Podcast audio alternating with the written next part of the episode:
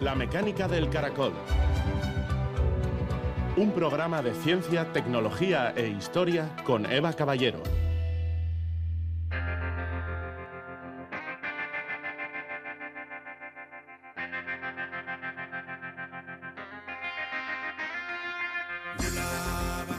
A menos que la humanidad aprenda mucho más sobre la biodiversidad y actúe rápidamente para protegerla, pronto perderemos la mayoría de las especies que componen la vida en la Tierra. Edward Wilson, biólogo.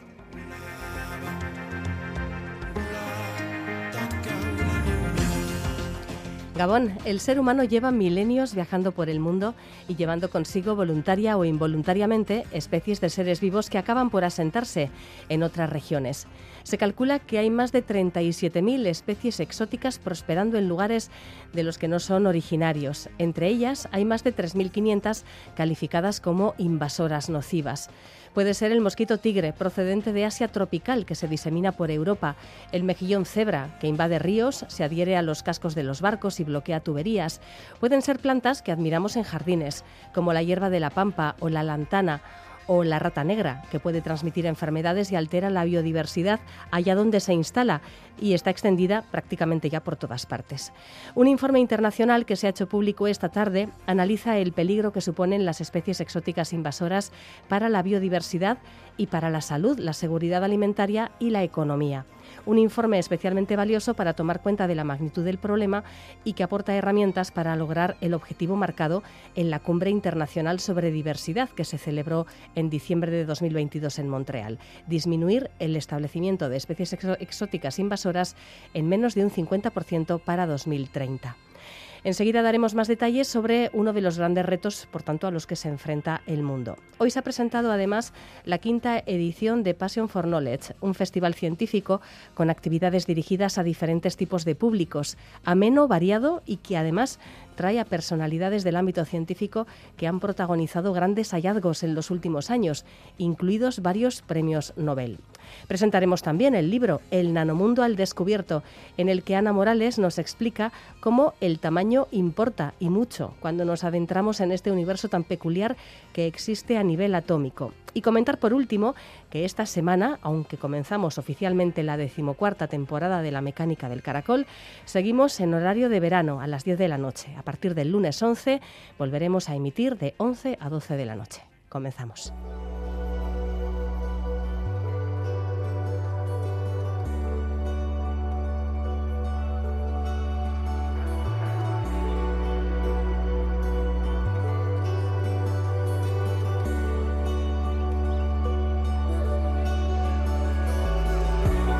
Un estudio genético confirmó en 2022 que un solo lote de conejos procedentes de Inglaterra provocó en Australia una de las invasiones biológicas más rápidas y devastadoras que se conocen. Un colono inglés llamado Thomas Austin recibió en Melbourne el envío que le hizo su hermano por Navidad. 24 conejos. A Thomas Austin le gustaba la caza y seguramente pensó que sería una buena idea soltar a los animalitos por el campo no lo fue. Al ser animales tan prolíficos y no tener depredadores naturales, aquello se desmandó. Hace un siglo había unos 10.000 millones de conejos en Australia, una mala noticia para los herbívoros locales. En la Polinesia francesa, donde alguien llevó también conejos a propósito y ratas sin querer, ya que iban en los barcos, han conseguido erradicar estas dos molestas plagas. Así aparece reflejado en el informe de la Plataforma Intergubernamental Científico-Normativa sobre Diversidad Biológica y Servicios de los Ecosistemas, más conocida como IPBES. Antes decía que se han identificado más de 37.000 especies exóticas en el mundo. Gran parte de nuestra comida, sin ir más lejos, y no hace falta recurrir al mango o al kiwi. Los garbanzos proceden de la zona entre Turquía y Siria, la berenjena del norte de la India, la oveja de Oriente Próximo. La problemática de la que hablamos hoy, sin embargo, tiene muchos menos protagonistas, aunque más de 3.500 tampoco es moco de pavo, por cierto, animal que procede de América. La plataforma IPBES es un organismo intergubernamental independiente establecido por los Estados para fortalecer la relación científico-política, con el objetivo de tomar decisiones referidas a la conservación de la biodiversidad y los servicios de los ecosistemas. Son los autores de este exhaustivo informe sobre especies invasoras, en el que han participado 86 expertos de 49 países. Para que una especie exótica reciba el apellido invasora, tiene que adaptarse a su nuevo medio, establecerse, reproducirse y dispersarse hasta colonizar el entorno, formando nuevas poblaciones y causando impactos en la biodiversidad, la salud o la economía. El informe de evaluación sobre las especies exóticas invasoras y su control, aprobado este pasado sábado en Bonn, Alemania, por representantes de los 143 Estados miembros de la IPBES, señala que a día de hoy son 1.852 invertebrados, 1.061 plantas, 461 vertebrados y 141 microbios los que centran el interés y la preocupación científica. Aunque su número sigue en aumento, contribuyen al 60% de las extinciones mundiales. Le cuestan a la economía mundial 423.000 millones de dólares, con el objetivo de minimizar o erradicar impactos, y provocan riesgos sanitarios y alimentarios a las poblaciones humanas. Las especies exóticas invasoras, a menudo ignoradas hasta que es demasiado tarde, constituyen un reto importante para la población de todas las regiones y países. Aníbal Pauchard es ingeniero forestal en la Universidad de Concepción, en Chile, y copresidente del informe. En una charla con medios de comunicación organizada por Science Media Center, ha explicado que los impactos de una especie invasora pueden variar mucho según el lugar en el que se instale. El jacinto de agua, viniendo de Sudamérica, invade en África, y genera un, daño en los, lagos, en los cursos de agua, donde eh, crece a tal densidad este, este, este, jacinto de agua que hace imposible la pesca y la movilización de las personas en, pequeñas embarcaciones. Eh, además generando una serie de impactos ecológicos en, la, en la cadena alimenticia de estos, de estos lagos. Entonces, impactos así son tremendos, podemos hablar de impactos como la malaria, como que, que van en vectores asociados, malaria, mosqui, eh, asociado también a Zika, dengue, todas esas, todas esas enfermedades que están asociadas a mosquitos que usualmente son especies exóticas invasoras.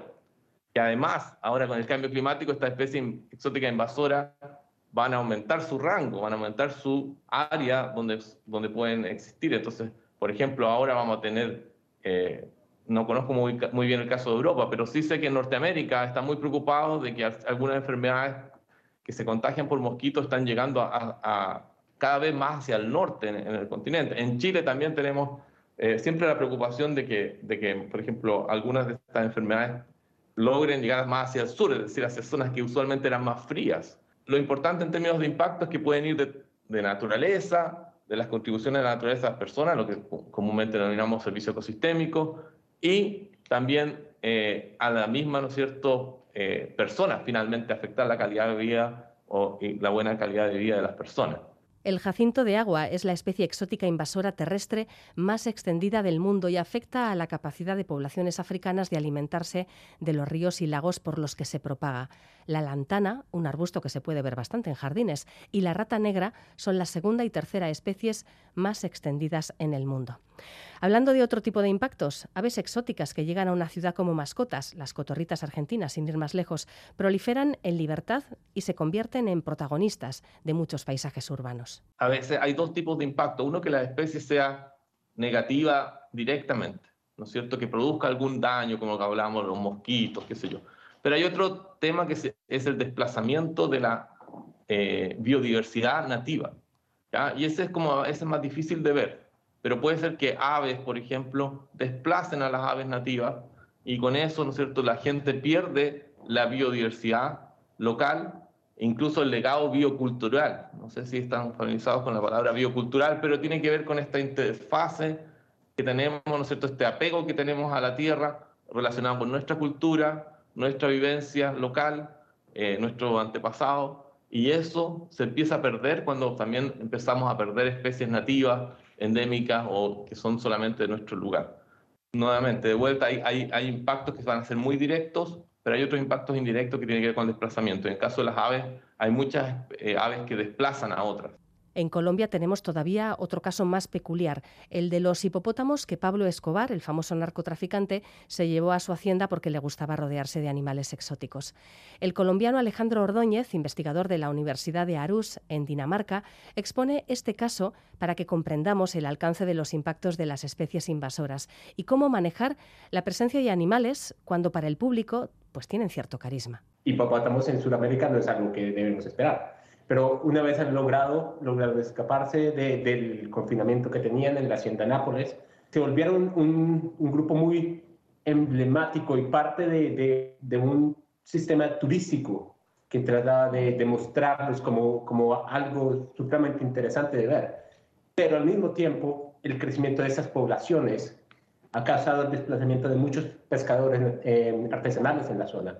Entonces tienes dos tipos de percepciones de, del animal como algo, eh, primero, peligroso, que está desplazando tu, y afectando tu, tu forma de subsistencia, y por el otro lado, la capacidad de un ingreso. Entonces es muy importante en este tipo de situaciones poder involucrar a todos los miembros de la comunidad para poder encontrar la mejor forma de manejar una especie.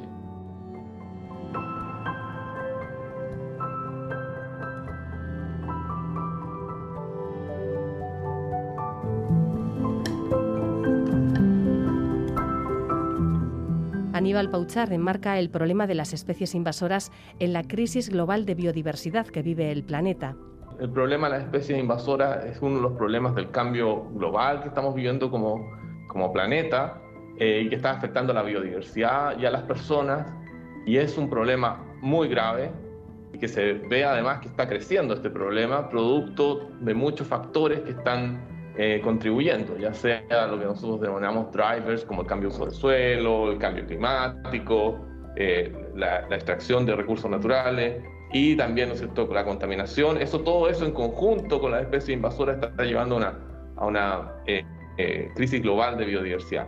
Hay especies, por ejemplo, de plantas que aumentan incluso los efectos de la crisis climática al eh, aumentar el riesgo de incendios forestales. En este contexto se entiende, por ejemplo, también la expansión de especies de mosquito más allá de sus regiones de origen, insectos que actúan como vectores en la propagación de enfermedades infecciosas como la malaria, el dengue o el zika y que se extienden por regiones a medida que las temperaturas van aumentando. La evidencia es bien clara de que el cambio climático y la urbanización, también la creada de ciertos canales de regadío, lugares donde puedan, pueden reproducirse estos mosquitos, hace que los mosquitos también estén alcanzando eh, latitudes más altas, es decir, hacia más hacia las zonas que usualmente son frías, ¿ya?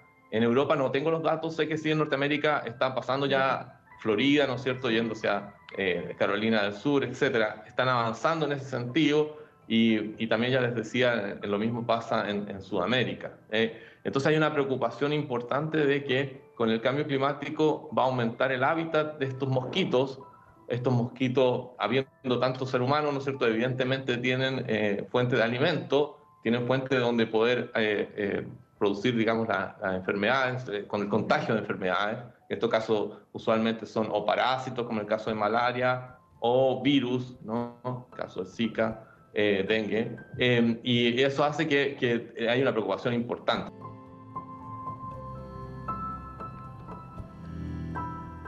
El informe aporta herramientas concretas a los países a los que asesora para hacer frente a esta problemática. La clave es la prevención. Hay países, añade Aníbal Pauchar, que están consiguiendo prevenir la entrada de especies invasoras mediante el control de las fronteras.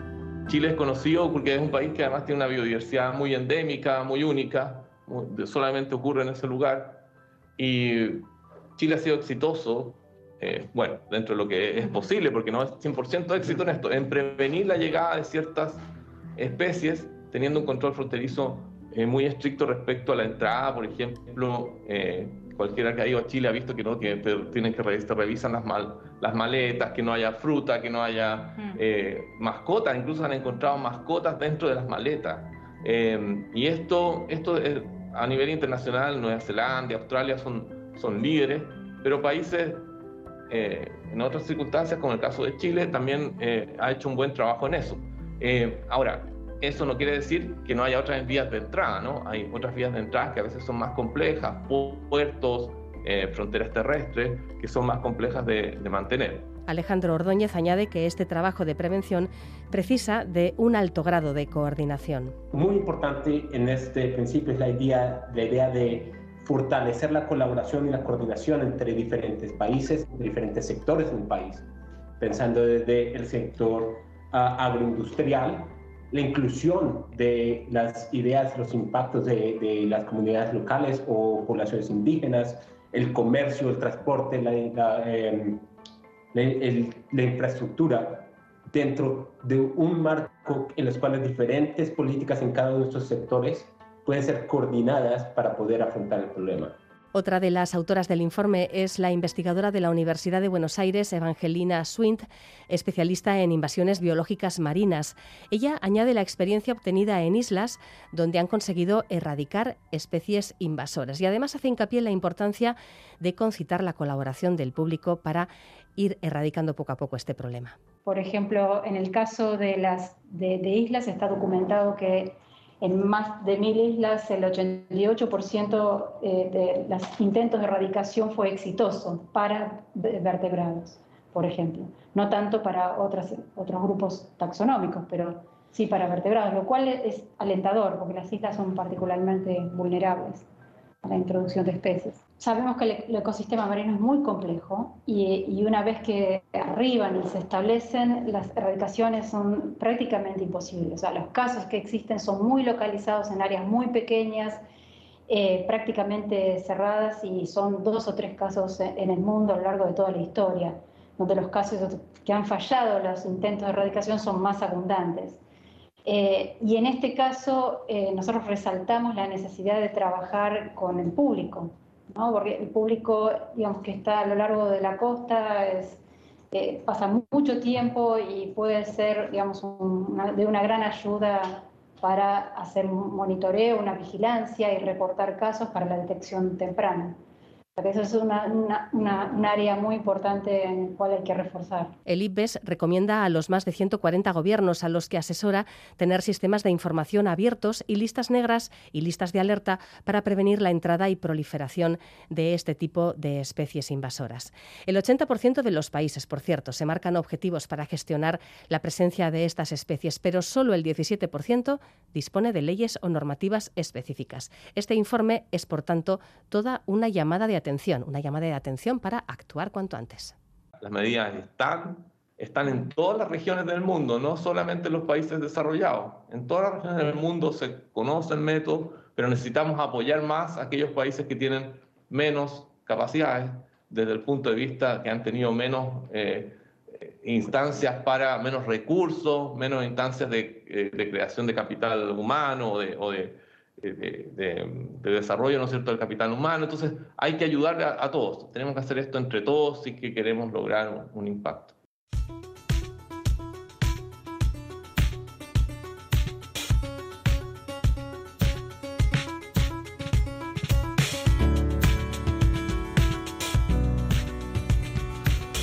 Tras el parón indeseado provocado por la COVID-19, regresa a los escenarios Passion for Knowledge, PK4, el Festival Internacional de Ciencia organizado por el Donostia International Physics Center, que llega a su quinta edición del 2 al 7 de octubre en San Sebastián y Bilbao. Como explica Ricardo Díez Muiño, director del DIPC, ya tenemos claro la utilidad de la ciencia. Dejémonos llevar ahora, por tanto, por la pasión del conocimiento como centro de investigación que es nuestra principal misión, además eh, compartir la ciencia con la, con la ciudadanía y eh, partiendo de, digamos, del impacto económico y tecnológico que tiene de por sí la ciencia, pues lo que nosotros nos gustaría es que también tuviera ese impacto social y cultural, ¿sabes? y mostrar pues que, que la ciencia es una parte esencial, un elemento esencial de todo lo que es la, eh, la cultura humana y, y, nuestro objetivo con Passion for Knowledge es mostrar eso y además eh, digamos, compartir el, iba a decir, el goce o el regocijo por la ciencia pues con, con la ciudadanía o con un público que no sea especialista y que creemos que también puede eh, acercarse de forma eh, fácil a la ciencia y disfrutar de ella. Es un festival científico que además ponemos la palabra festival a propósito, a veces decir, bueno, pues hay un festival de cine, ahí está la quincena musical aquí en San Sebastián, son, son festivales eh, y este es uno que es científico y es es especial o singular porque eh, hay actividades que están destinadas a, públicos muy distintos. Hay una parte destinada a público no especialista, que son todos los, todos los eventos públicos, pero luego hay otras partes que están dirigidas a públicos más eh, específicos, pues a estudiantes o a la comunidad científica, eh, bueno, a chavales, a, digamos a, niñas y niños, bueno, tiene esa, esa componente. Una de las señas de identidad de Passion for Knowledge es reunir a prestigiosas personalidades de la ciencia, sin faltar a la cita premios Nobel responsables de algunos de los descubrimientos científicos más relevantes de las últimas décadas. Es uno de los platos fuertes, son los eventos públicos con las conferencias plenarias, que este año las hacemos en el Vitoria Eugenia, en Donostia, y en Bilbao las hacemos en el Euskalduna. Entonces, al final son tenemos 17 eh, invitados plenarios, de los cuales hay 8 premios Nobel. Entonces, eh, bueno, hay tanto entre los plenarios como entre los propios premios Nobel, pues hay algunos que han venido en ediciones anteriores y que, bueno, pues nos gusta mucho cómo lo hacen y por eso les, les invitamos otra vez, aunque de lo que vayan a hablar eh, no sea lo mismo, pues siempre ponemos el ejemplo como cuando invitas a un pianista, ¿no? que cada representación puede ser distinta y, puedes disfrutar tanto de una como de las anteriores, o sea que, que, repetir no es malo, pero luego hay muchos otros que vienen por primera vez y, que además que, tenemos puesta mucha ilusión en ellos. Entonces, o un ejemplo, por ejemplo, la inauguración aquí en San Sebastián, eh, pues van a ser eh, dos mujeres, dos investigadoras, que además lo hacemos, digamos, eh, un poco simbólicamente. Y por una parte tenemos a, Donna Strickland, que es, bueno, pues una de las cuatro premios Nobel de Física Mujeres, que es una de las que trabajaba en, pues, el desarrollo de, pulsos de luz láser ultracortos. O sea, si tuvo, consiguió el premio Nobel, pues hace, no me acuerdo, cuatro o cinco años aproximadamente. Y luego tenemos también en la inauguración a Oslem Turetsi, que es, eh, bueno, es Premio Princesa de Asturias, pero es con, con Hugo Sahin, son los dos responsables del desarrollo de, de la vacuna contra el COVID basada en ARN mensajero, que, que le hicieron desde la empresa suya BioNTech, que luego se comercializó con Pfizer y que, bueno, pues yo diría que tantas consecuencias beneficiosas ha tenido para, para nuestra sociedad en los últimos años, ¿no? O sea, que, que nos cambió completamente la perspectiva de estar metidos en medio de una pandemia eh, sin ver bien hacia dónde íbamos eh, y nos dio por fin la luz para salir del túnel. Entonces, yo, bueno, o sea, te he dicho esos dos, ¿sabes? Porque son lo, así como la inauguración, que puede marcar un poco el tono, pero luego tenemos eh, eh, muchos más. Además, ya sabes que intentamos que los perfiles sean distintos. Tenemos desde eh, pues eh, filósofos eh, hasta eh, digamos personas trabajando en, biodiversidad y en la crisis climática.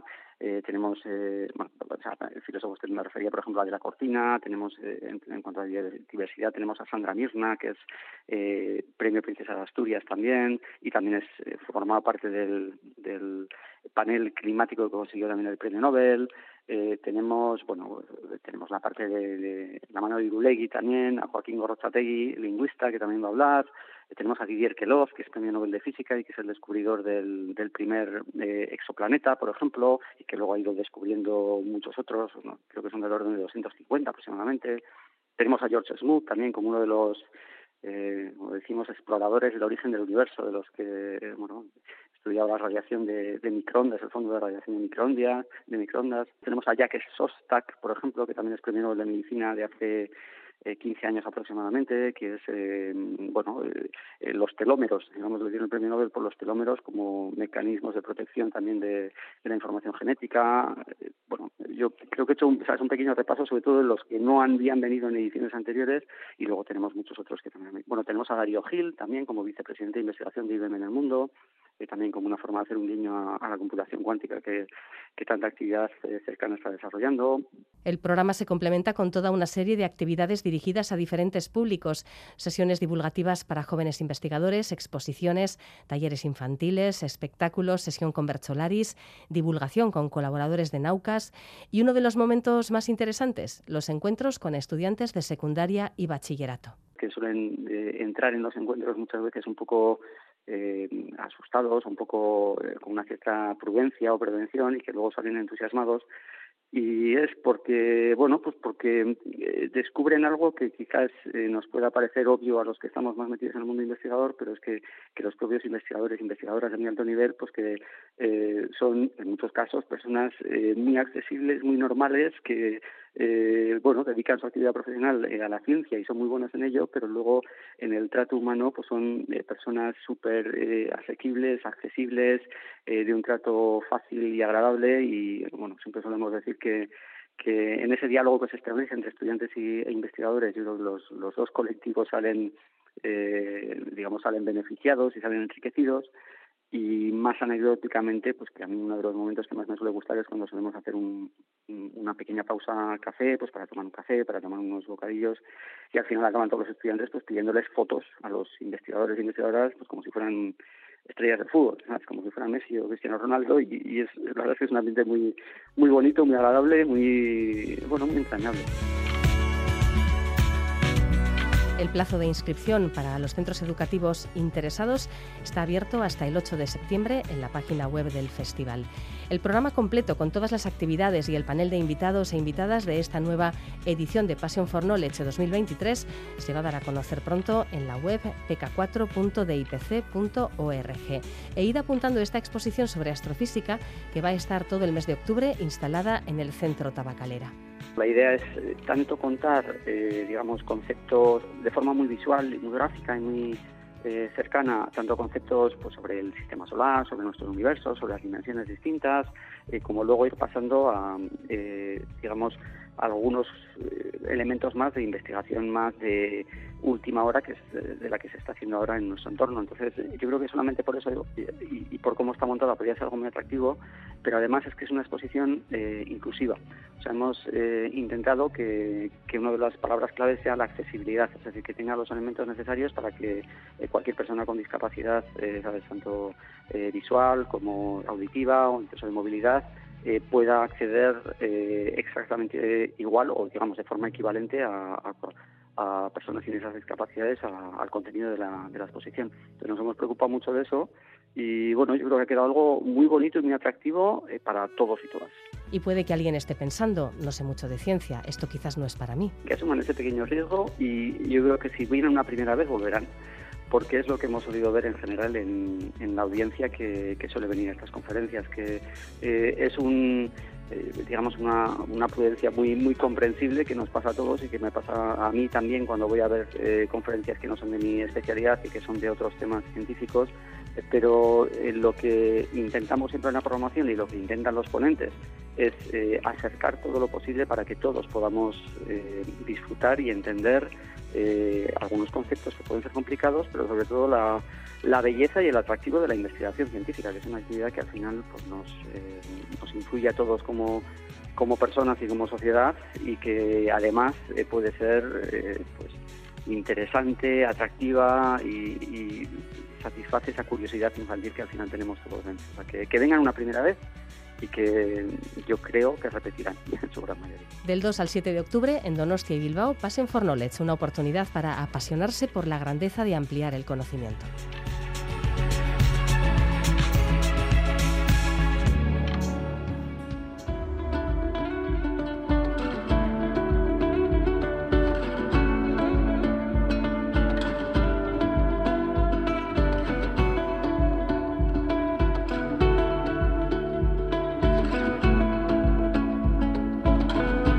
Más allá de la realidad que percibimos, hay un universo invisible a los ojos, mucho más allá incluso de la escala microscópica. Tenemos que descender a los componentes básicos de la materia, a lo más pequeño, al nanomundo, el paisaje de átomos que componen todo lo que somos y lo que nos rodea. En un tiempo en el que la nanociencia y la nanotecnología producen resultados científicos apasionantes, con aplicaciones que van de la electrónica a la medicina o a la energía, es interesante acercarnos a este mundo que por otro lado hay que entender que resulta bastante ajeno a nuestra experiencia cotidiana. Bueno, pues para acompañarnos en, en este viaje al nanomundo, Contamos con Ana Morales, graduada en nanociencia y nanotecnología. Actualmente está acabando su doctorado en la Escuela Politécnica Federal de Lausana, en Suiza, y es la autora del libro que presentamos hoy, El nanomundo al descubierto. Ana es también divulgadora científica, podéis seguirla en su canal de YouTube, Size Matters, El tamaño importa. Y bueno, como decíamos, hoy es nuestra invitada, así que sin más dilación. Hola Ana, buenas noches. Hola, buenas noches. Para situarnos en contexto, quizás eh, sería imprescindible comenzar eh, instalándonos en la escala en la que nos vamos a mover, ¿no? En comparación con nuestro mundo visible, en, un mundo en el que se mide por nanómetros, ¿en qué, en qué escala estamos? ¿Qué, ¿Qué percepción podemos tener del mundo? Pues para que nos hagamos una idea, podemos empezar desde, desde el metro. Sabemos que algo que es mil veces más pequeño que un metro es un milímetro. Tenemos en mente, ¿no? Como es un milímetro, puede ser pues la punta de un lápiz o cosas así. Luego, mil veces más pequeño que eso, tenemos el micrómetro, que eso sería parte del micromundo, que es lo que estudia toda la microbiología y todo eso. Luego, mil veces más pequeño que eso, tenemos ya el nanómetro. Por tanto, un nanómetro es difícil de imaginar, es una mil millonésima parte de un metro. Es extremadamente pequeño. Entonces, en la nanociencia lo que hacemos es estudiar aquellas cosas que, estén, o sea, cuyo tamaño esté en un rango de entre 0,1 nanómetros, que es otra unidad que, que llamamos angstrom, hasta, hasta el micrómetro o la micra, los mil nanómetros. Entonces, toda esa parte que, que hay ahí abajo, ese rango de tamaños, pues es lo que lo que estudiamos en nanociencia. Y podría ser, por ejemplo, para, para ponerte un ejemplo, la cadena de ADN. O sea, la cadena de ADN es muy, es muy larga, pero de ancho hace aproximadamente dos nanómetros, así que estaríamos hablando de ese tipo de, de objetos tan pequeños. Sí, sí, pues lo dicho, un mundo que es totalmente ajeno a nuestra experiencia cotidiana. Em, pero bueno, nos van llegando los ecos eh, de los estudios en nanociencia y nanotecnología que llevan ya años en desarrollo y que tienen aplicaciones muy diversas. Em, ¿Se podría decir en un momento dado, Ana, que cualquier disciplina tiene su derivada nano, que a todas les interesa mirar qué sucede en la base de la materia para descubrir nuevas aplicaciones? Sí, esto, mira, está, bien porque esto no me lo pregunta casi nadie, pero creo que es algo muy importante, que es que la nanociencia, mm, para mí, más que una rama de la ciencia en sí, es una manera de abordar las cosas, porque tú podrías estar hablando de, de las ramas clásicas como la química, la física, la biología y ese tipo de, de, ciencias grandes ¿no? que entendemos, pero abordarlo desde una perspectiva nanométrica, porque en el fondo saber cómo, eh, cómo se comporta la materia a una escala tan pequeña te va a ayudar a conocer por qué la, la, materia se comporta pues de la manera que se comporte a la escala macro, ¿no? O sea, saber cómo, cómo funciona algo al nivel más pequeñito te va a ayudar a conocer y poder manipular eh, pues la materia, la materia macro, ¿no? Y las, y las propiedades a la macroescala. Entonces sí, eh, es algo que realmente se puede abordar desde un montón de desde un montón de, de ramas de las ciencias clásicas, la nanoquímica, la nanobiología, nanomedicina, nano todo vaya, todo se puede mirar a escala nano. Sí, sí. De hecho, buena parte del libro, eh, bueno, pues eh, nos proporciona una base de conocimiento en física y química para situarnos ya en materia. Pero vamos a avanzar un poquito para situarnos en, temas concretos ya que nos van a descubrir, por ejemplo, las, las propiedades de los nanomateriales. Es cierto que las propiedades de, la materia cambian en escala nano, que eh, el oro de un anillo que podemos llevar em, tiene unas propiedades que luego en escala nano pues, pues cambian de alguna forma. Sí, eh, sí, sí. Las propiedades de la, de la materia a escala pequeña, claro, eh, comienzan a ser muy diferentes o son muy diferentes que, que las propiedades de la materia a escala grande, porque cuanto más pequeño es un objeto, cuando ya entra en tamaños nano, pues está más sujeto a otras reglas, otras leyes de la física que, por ejemplo, eh, por ejemplo, yo nunca trabajo con la gravedad, ¿no? Si yo estoy haciendo un problema de nanociencia, casi nunca trabajo con la gravedad porque, porque a ese nivel tan pequeño importan más eh, otro tipo de otro tipo de, fuerzas o de leyes de la física como la, como la física cuántica. Entonces las propiedades son diferentes. por ejemplo, o sea, hay muchas propiedades que, que podría aquí enrollarme y decir. Una de las cosas eh, que me parece más vistosas de, conocer, que es algo que parece un poco contraintuitivo, pero si tú, si tú tuvieras una esfera, por ejemplo, eh, de un metro cúbico, vamos a ponerle, pues la superficie por el volumen, o sea, la cantidad de superficie que hay expuesta eh, en relación al volumen es muy diferente que si tuvieras un montón de, de bolitas de bolitas de un nanómetro, ¿no? Si tú imagínate, ¿no? Que tienes una bola gigantesca, la partes por la mitad, estás generando superficie, porque estás exponiendo más superficie afuera, ¿no? Entonces, si en lugar de partirla en dos, esa bola de un metro cúbico, la partes en millones y millones de, de bolitas nanométricas, te acaban saliendo superficies que son literalmente de kilómetros cuadrados, una cosa loquísima. Entonces, eh, si tú tienes, por ejemplo, un polvo de nanopartículas, pues van a tener propiedades diferentes en parte porque tienen esa, esa, esa relación superficie-volumen mucho más grande. Entonces, igual, pues es mucho más, eh, reacciona con mucha más facilidad, ¿no? Tenemos que tener mucho, mucho cuidado eh, en, por esto y, bueno, y, por otras cosas cuando trabajamos con, con nanopartículas, por ejemplo. Por ejemplo, también las nanopartículas y de oro que me estabas preguntando el oro eh, a nivel macro se ve dorado. Pero si tú lo haces nanopartículas, eh, hay otra propiedad de, la, de la materia nano, que es que si la haces lo suficientemente pequeña como para que el tamaño de esa partícula sea comparable al tamaño de la longitud de onda de la luz visible, eh, pues ahí pueden pasar diversas interacciones, ¿no? Y lo que pasa con el oro es que si tú haces nanopartículas em, que son pues tamaño nano, obviamente, em, de diversos tamaños, podrían ser diversos tamaños, pues cada tamaño interactúa de manera diferente con, eh, con la luz visible y entonces podemos ver, un, si las pones en solución, si, las, si pones ese oro eh, dentro de agua, lo puedes ver de color rojo, de color lila, de color, eh, bueno, de otros colores, ¿no? Dependiendo del, del tamaño que tengan. Y así pues hay un montón de propiedades más. Así que realmente es un mundo que cuesta un poco de, cuesta un poco de imaginar, pero pero se está estudiando mucho. Sí, sí, sí. Eh, por cierto, al fijarnos en un material en, esta escala, tenemos que eh, tener en cuenta no solo que sea de tamaño nano, evidentemente, sino en sus dimensiones espaciales. Em, utilizamos el carbono, por ejemplo, para explicar por qué tamaño y dimensiones no es exactamente lo mismo, porque lo usamos como sinónimo, ¿verdad? Pero eh, en el libro explicas que, que no, que hay que tener en cuenta ambas cosas por separado, ¿no? Claro, claro. Em, Sí, o sea, lo que yo quería mostrar en el libro es que hay otra propiedad de la materia nano, porque realmente definir lo que es un nanomaterial es una cuestión un poco intrincada. Yo, a mí me gusta definir un nanomaterial como un material que tiene alguna dimensión en tamaño nano. Para mí dimensión significa pues una dirección, ¿no? Si tú cogieras las eh, las, direcciones cartesianas, ¿no? X y Z, pues que cualquiera de estas sea en tamaño nano. Por ejemplo, si yo tengo eh, un pedazo de, grafito, ¿no? Que es carbono, el carbono que hay pues en la punta de un lápiz, Em, pues eso es un material que tiene una estructura cristalina que se, que se propaga en tres dimensiones de manera diferente. bueno, es algo que se llama anisotrópico, pero bueno, es igual. La cuestión es que se propaga en las tres dimensiones. Entonces, eso sería un material bulk que llamamos, que se propaga en las tres dimensiones.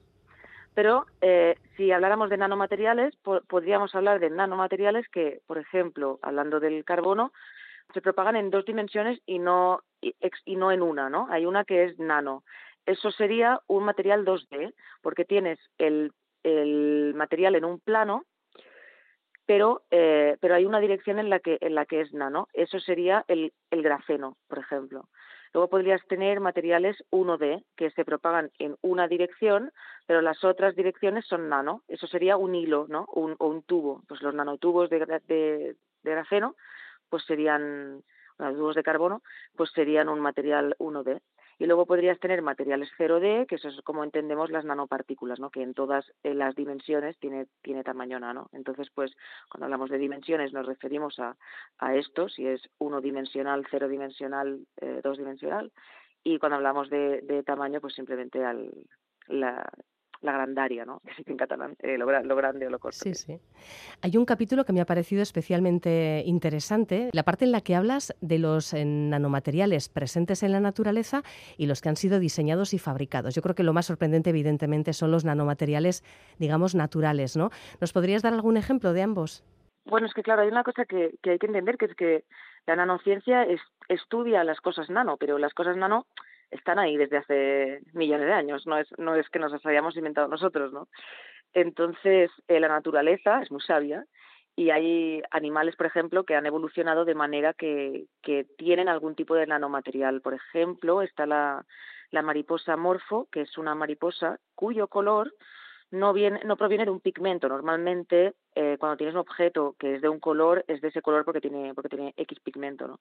Pero la, la mariposa esta lo que tiene es en las alas un montón de, nanoestructuras que, como son nano, también pues interactúan con la, con la luz visible y, eh, bueno, se hay como una serie de interacciones que se cancelan y se suman varias, eh, varias ondas, varias longitudes de onda, y solamente sobrevive, o sea, solamente eh, vemos al final pues una el color azul. Además depende de, de dónde lo mires, de, desde dónde lo mires, pues lo vas a ver de una manera u otra, le da un efecto así como iridiscente. Entonces el color de las mariposas eh, morfo no es un color que venga de un pigmento, como la, como la mayoría de casos, sino que es un color eh, un color estructural que se, que se llama, porque proviene de estas nano, nanopartículas.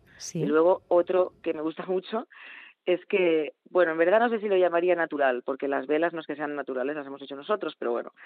Eh, pero la cuestión es que cuando tienes una vela, esto me, esto me parece un dato muy bueno para, para ligar en bares, por ejemplo. Eh, y es que cuando tienes una, una vela típica de cera y la estás quemando, hay unos investigadores de una universidad em, que es un, investigadores de China, creo. Bueno, la cuestión es que descubrieron que por segundo, por cada segundo, se están generando miles de nanodiamantes, de, partículas de partículas nanométricas de diamante, pero se, se van quemando, o sea, se van eh, destruyendo a la vez que, que, se van formando, ¿no? Entonces, pues bueno, es eh, unos nanodiamantes efímeros que hay ahí en la, en la vela, me parece. Bueno, esta idea le da una cena romántica con velas, vamos, un plus asombroso, ¿no, Ana? Claro. Sí, sí, sí va acompañada de la explicación científica de los nanodiamantes. Bueno, pues ala, apuntado queda, ¿eh? sugerencia. Y hablando de, nanomateriales eh, fabricados, diseñados artificialmente, eh, ¿tú en qué trabajas, por ejemplo? ¿En qué, ¿En qué se basa tu investigación? Ah, pues eh, vaya, esto tampoco me lo preguntan nunca. pues eh, yo estoy ahora terminando el doctorado aquí en la, en la PCL y estoy trabajando con, bueno, yo hice nanociencia en el grado, luego hice ciencia de materiales en el máster y ahora estoy trabajando con cemento. Yo no pensé en mi vida que me iba a dedicar a trabajar con cemento, pero estudio el cemento a nivel nano. Bueno, el cemento está en todas partes. Es el material que más eh, consumimos o, hacemos, digamos, o que, o que, utilizamos después del agua. Entonces es un material eh, que está en absolutamente todas partes. No es que tenga una huella de carbono, o sea, una, no es que libere mucho CO2 por, tonelada de, de cemento, pero hacemos tanto, tanto y tanto cemento que al final aproximadamente entre un 8 y un 10% de las emisiones de CO2 antropo, antropogénicas, o sea, debidas al ser humano, pues son de la industria del cemento, con lo cual pues eh, hay un problema, claro. Y entonces eh, de lo que va mi investigación es de encontrar nuevas maneras eh, de hacer que ese cemento sea, sea sostenible.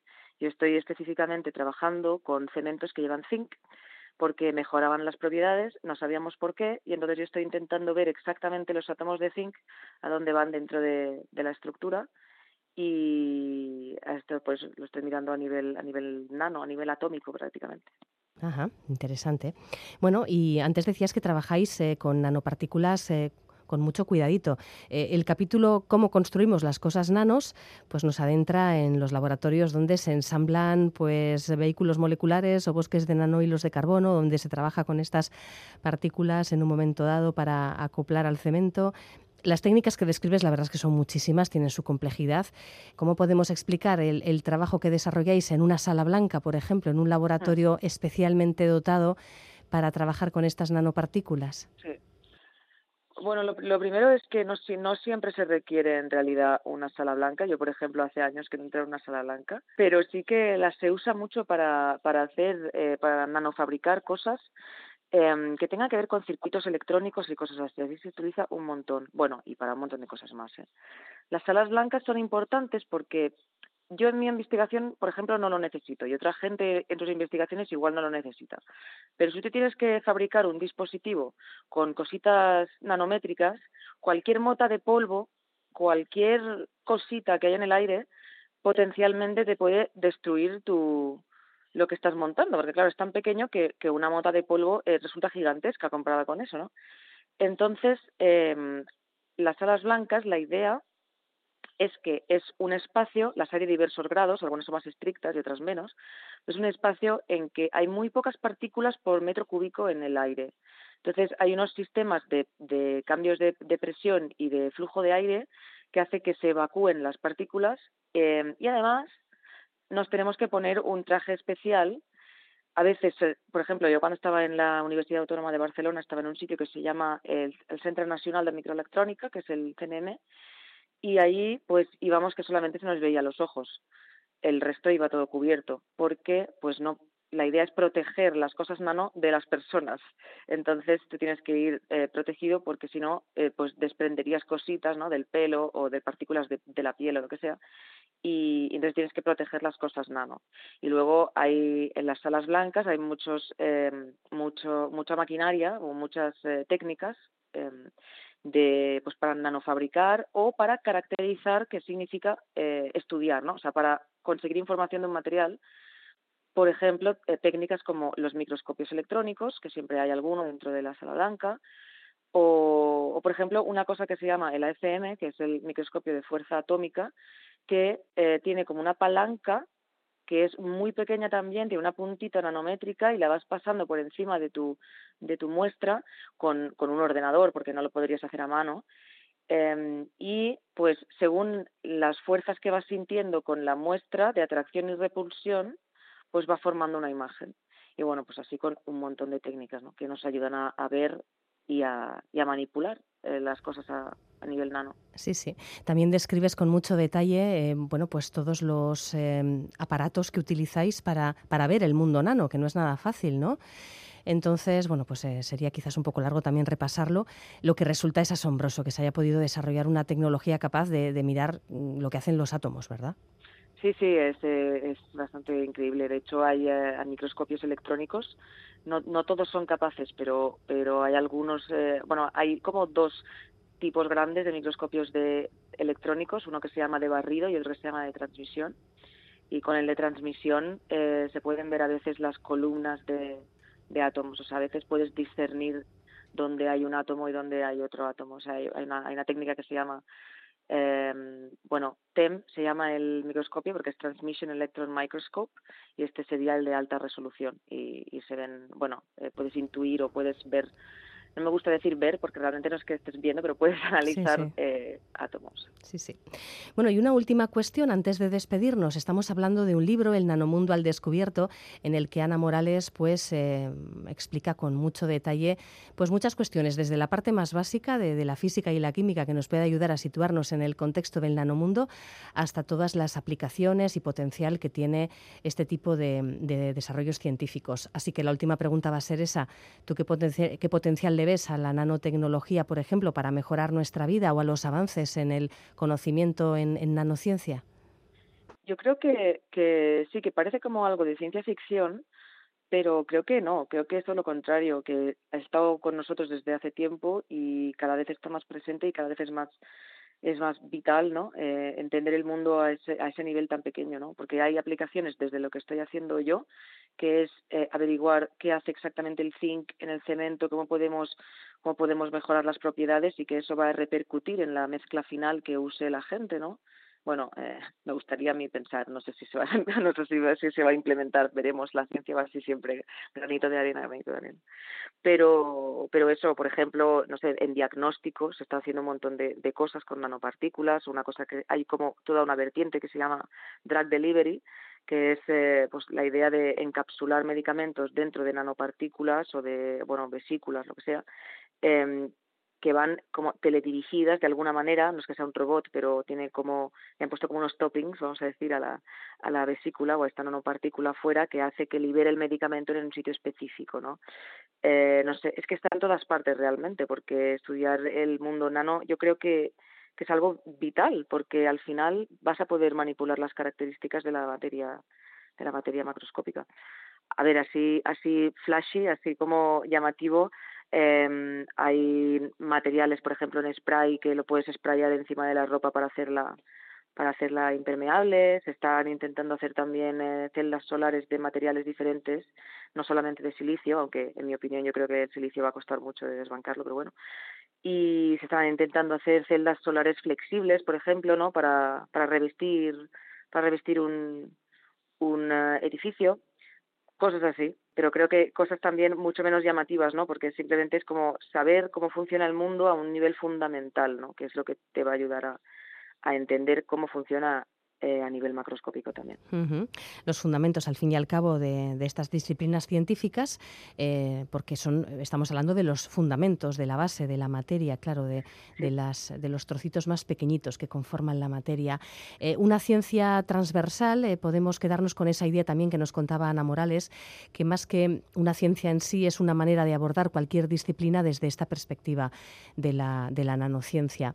En fin, bueno, pues un libro interesante, Ana. Enhorabuena porque resulta resulta ameno y, y, resulta además, bueno, pues muy, muy comprensible, que no es poco, hablando de, de estas cuestiones que, que, son tan complejas. Que me da un poco de miedo, porque ¿sabes? A veces pienso, igual estoy, igual lo estoy poniendo demasiado sencillo para la gente que ya sabe ciencia, igual lo estoy poniendo demasiado complicado para la gente que no sabe ciencia. Y estaba ahí como, no sé, si es un libro difícil, si es un libro fácil o, qué. Modular siempre, siempre tiene su complicación, pero bueno, eh, yo creo que es, es, un, es un acierto como está redactado. Eh, vamos a recordar, el, el Nanomundo al Descubierto se titula este libro, su autora es Ana Morales. Ah, bueno, por cierto, se me olvida, tu canal de YouTube, cuéntanos. Sí, pues nada, la verdad es que la idea del canal, la idea del canal salió porque tenía dos meses sin exámenes, porque me cogí un montón de cursos sin exámenes, solamente era como evaluación continuada, tenía dos meses eh, vacíos y me convencieron para, para hacer un canal porque soy muy tengo muy poca vergüenza. Y entonces me, me puse me puse a explicar nanociencia y funcionó bien y la verdad es que empezó así hablando empecé así hablando de nanociencia por eso se llama Size Matters eh, el tamaño importa, siempre buscando la gracia. Y luego empecé también a, a diverger un poco, hablo de nanociencia muchas veces, pero ahora hablo también un poco de cultura popular o de ciencia ficción o cosas que, que sean un poco más livianas para que, para que no sea tan técnico todo el rato. Y, la verdad es que da muy bien y es lo a lo que me quiero dedicar después de, del doctorado, la verdad. Bueno, pues eh, la comunicación de la ciencia siempre es una carrera apasionante, tan apasionante seguramente como todo lo que se está descubriendo ahora en nanociencia y nanotecnología. Bueno, pues Ana Morales, muchísimas gracias, que vaya muy bien. Muchas gracias a vosotros. Tell me what you're thinking, what's been missing. You stay long enough to keep me warm. not the last thing. A kiss in passing that makes me question everything I know. Bueno, pues así sin más, eh, damos por finalizado el primer programa de la decimocuarta temporada de La Mecánica del Caracol. Comentaba al principio que esta semana seguimos todavía en horario de verano, a las 10 de la noche. A partir del próximo lunes, 11 de septiembre ya, volverá La Mecánica del Caracol al horario de 11 a 12 de la noche, como siempre en reemisión a las 4 de la madrugada. Y cuando queráis, en eitv.eus barra La Mecánica del Caracol. Ahora, hasta mañana.